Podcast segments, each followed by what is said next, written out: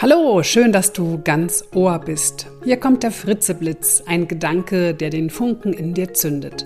Der Podcast mit Nicola Fritze. Ich bin Rednerin und Coach und auf Mitarbeiter- oder Kundenveranstaltungen halte ich interaktive Vorträge zu den Themen Veränderung, Motivation und Kreativität. Und als Coach unterstütze ich dich dabei, dass du der Mensch bist, der du sein möchtest.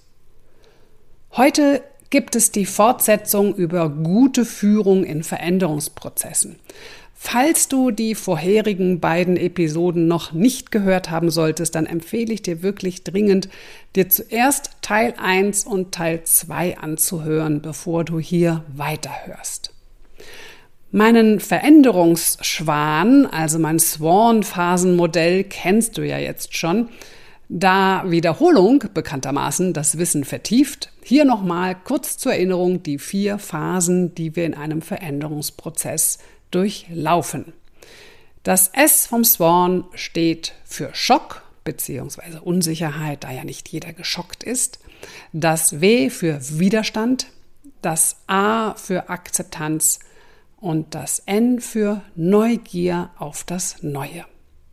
Ja, nachdem wir letztes Mal die zweite Phase genauer betrachtet haben und ich dir viele Tipps gegeben habe, wie du mit Mitarbeitenden im Widerstand umgehst, schauen wir uns heute die dritte und vierte Phase an.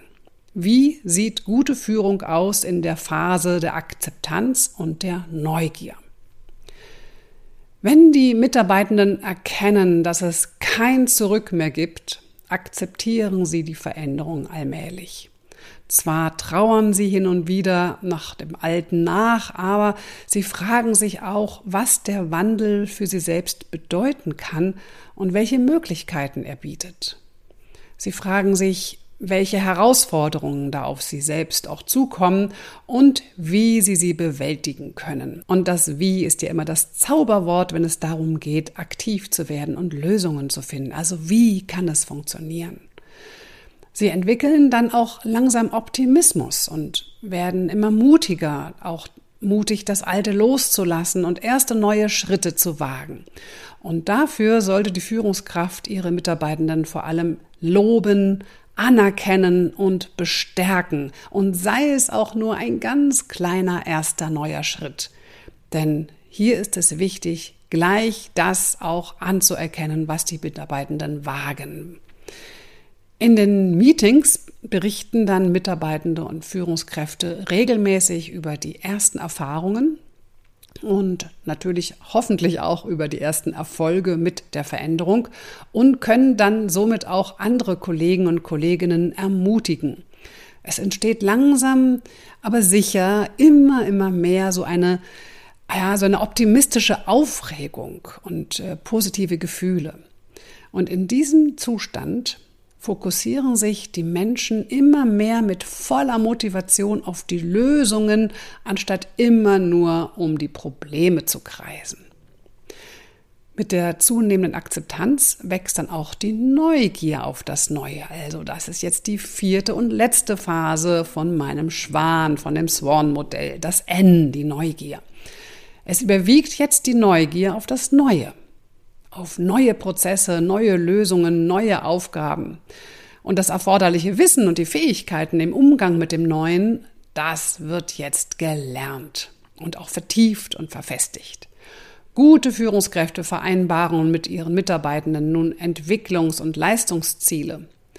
Sie leiten gegebenenfalls auch fachliche Fördermaßnahmen ein, stärken die Kooperation im Team oder in der Abteilung oder gegebenenfalls und gerne auch darüber hinaus, also auch in die anderen Abteilungen hinein, um den Wissens- und Erfahrungstransfer im Unternehmen zu verstärken.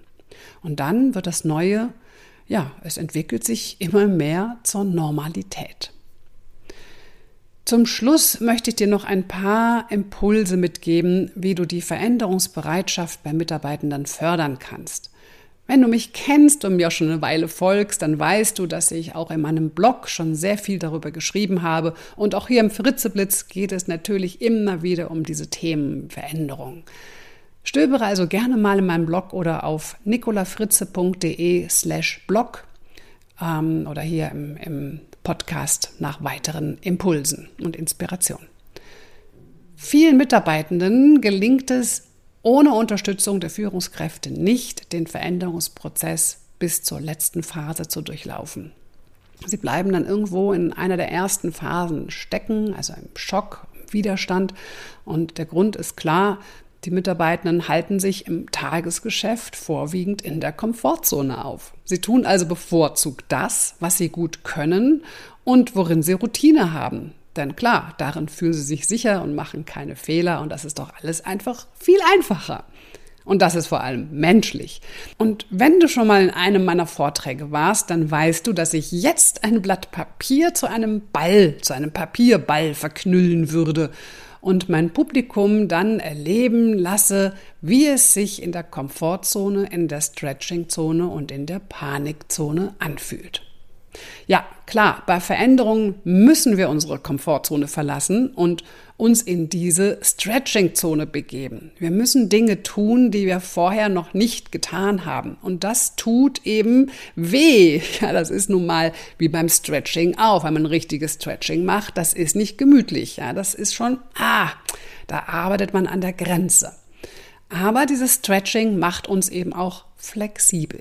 Wir lernen dazu wir entwickeln uns weiter. Die meisten Mitarbeitenden gehen aber eben nicht oder eben nur im begrenzten Umfang in die Stretching-Zone. Also sie machen quasi nur ein ganz leichtes Stretching ohne diese gemeinen, fiesen Dehnungsschmerzen. Das ist zwar ein erster Schritt, bringt aber eben, so wie eben auch das Stretching, wenn man es falsch macht, nicht die Flexibilität und Entwicklung, die wir brauchen. Und deshalb müssen Führungskräfte in Veränderungsprozessen immer wieder die Mitarbeitenden ermutigen und befähigen. Immer wieder ermutigen und befähigen. Immer wieder. Immer wieder die Komfortzone Schritt für Schritt zu verlassen und mit dem Stretching, mit dem richtigen Stretching zu beginnen. Also raus aus der Komfortzone und rein in die Stretching-Zone und kräftig dehnen. Dazu betonte Führungskraft immer wieder das Wofür. Also, wofür ist diese Veränderung gut? Wofür sollen wir uns diese Dehnungsschmerzen beim Stretching geben? Wofür ist das wichtig? Die Führungskraft plant Aktionen, setzt erreichbare, aber eben auch anspruchsvolle Ziele, verändert Aufgaben Schritt für Schritt, nimmt neue dazu, streicht alte weg und beteiligt so weit wie möglich die Mitarbeitenden an Entscheidungen und lässt sie den Veränderungsprozess, soweit es irgendwie geht, aktiv mitgestalten. Ja, doch manche Mitarbeitenden befinden sich durch Veränderungen auch in der Panikzone. Sie fühlen sich überfordert bis ohnmächtig, haben das Gefühl, sie haben überhaupt keine Kontrolle mehr. Und auch sie müssen quasi zurück in die Stretching-Zone. Denn das Modell, Komfortzone, Stretching-Zone, Panikzone, das sind so Kreise, die sich von innen nach außen aufbauen. Heißt, wenn ich zu weit gehe, dann bin ich in der Panikzone. Ich muss also wieder einen Schritt zurück, dass ich wieder in die Stretching-Zone komme. Und dazu spricht die Führungskraft mit den Mitarbeitenden in der Panikzone über die Ängste. Sie gibt ihnen Sicherheit, wo es nur irgendwie geht. Sie betont auch immer wieder, was bewahrt wird. Also nicht immer nur darüber reden, was alles sich ändern muss, sondern die Führungskraft spricht auch darüber, was bleibt, was bewahrt wird.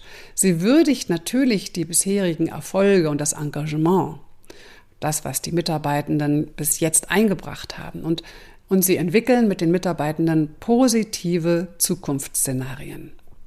Es gilt also die ersten machbaren Schritte herauszufinden – und dann eben auch zu gehen. Diese machbaren Schritte, die den Mitarbeitenden von der Panikzone wieder in die Stretching-Zone bringt.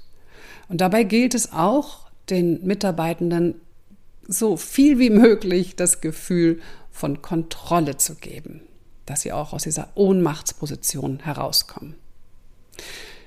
Ja, so. Ich denke, hier mache ich jetzt mal einen Punkt. Natürlich gibt es noch viel zu sagen, aber meine kleine Trilogie über gute Führung in Veränderungsprozessen möchte ich jetzt an der Stelle hier beenden und ich hoffe natürlich, dass da viele nützliche Impulse für dich dabei waren.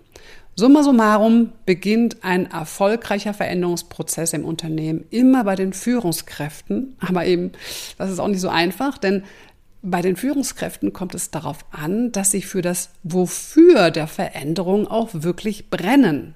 Denn nur dann werden sie auch als authentisch und glaubwürdig wahrgenommen und können andere dabei unterstützen, den Wandel anzupacken.